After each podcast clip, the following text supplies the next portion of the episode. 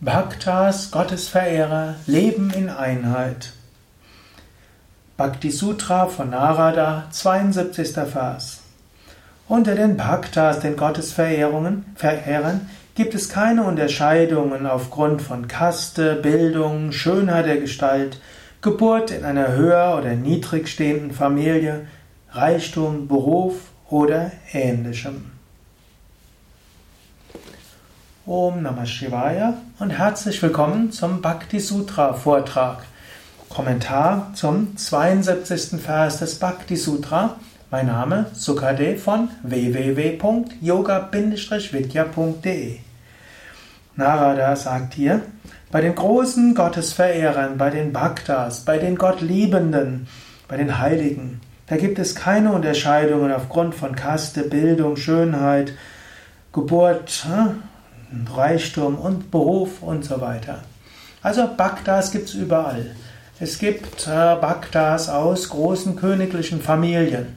Zum Beispiel haben wir bei Yoga Vidya manchmal einen äh, Gottesverehrer namens Sadhu Maharaj. Er stammt aus einer Maharaja-Familie in Indien. Seine Vorfahren haben, waren Könige und stammt, er hat also in Reich und und Prunk aufgewachsen.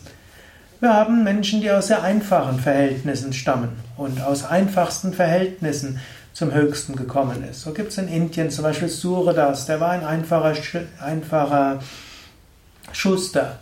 Und Ravidas, beziehungsweise Ravidas war der einfache Schuster. Surdas war sogar ein Blinder. Es gab auch Mirabai, eine Prinzessin und da später eine Frau eines Königs. So gibt es hochgestellte, niedriggestellte. Es gibt solche, die wie Jesus äh, im Stall geboren worden sind, einfachste Familie, und es gibt wie Buddha Königssöhne. Keine Unterschiede, ob niedriger oder höherer herkommt, sie können alle Gott verwirklichen. Auch Bildung. Es gibt die großen gebildeten Meister wie Shankaracharya.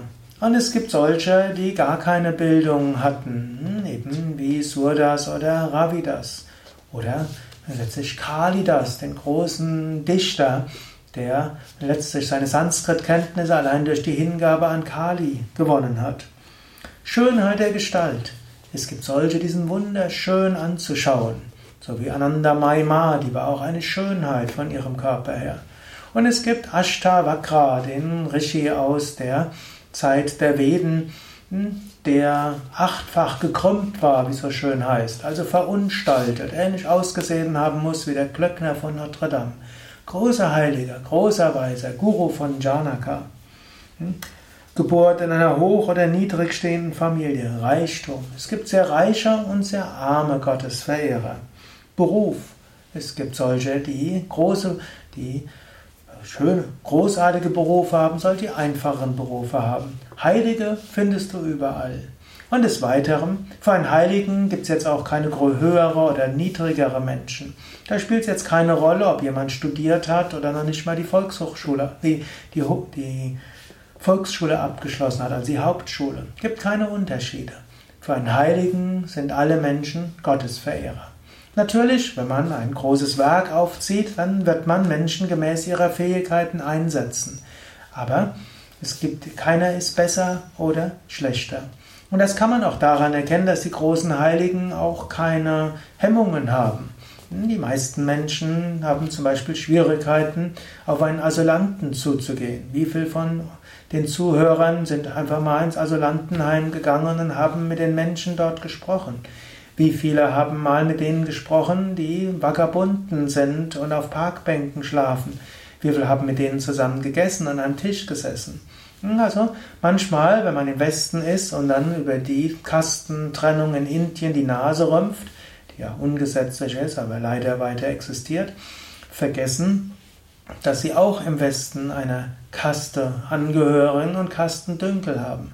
Für Gottesverehrer gibt es das nicht. Das konnte ich auch bei Same Vishnu sehen, der auf alle Menschen einfach zugegangen ist. Der hat keine Hemmungen gehabt, auf Könige, gekrönte Oberhäupter zuzugehen und hat keine Hemmungen gehabt, mal den Bettler im Park anzusprechen und ihn, mit ihm ein paar Worte zu wechseln. In, in diesem Sinne, ein Bhakta gibt es keine Unterschiede. In diesem Sinne kannst du auch überlegen, wo habe ich vielleicht meine Dünkel, Und könnte ich vielleicht diese Dünkel überwinden, indem ich mit den Menschen spreche, wo ich vielleicht bisher Hemmungen hatte. Ein Bhakta gibt es keine Unterschiede unter Menschen.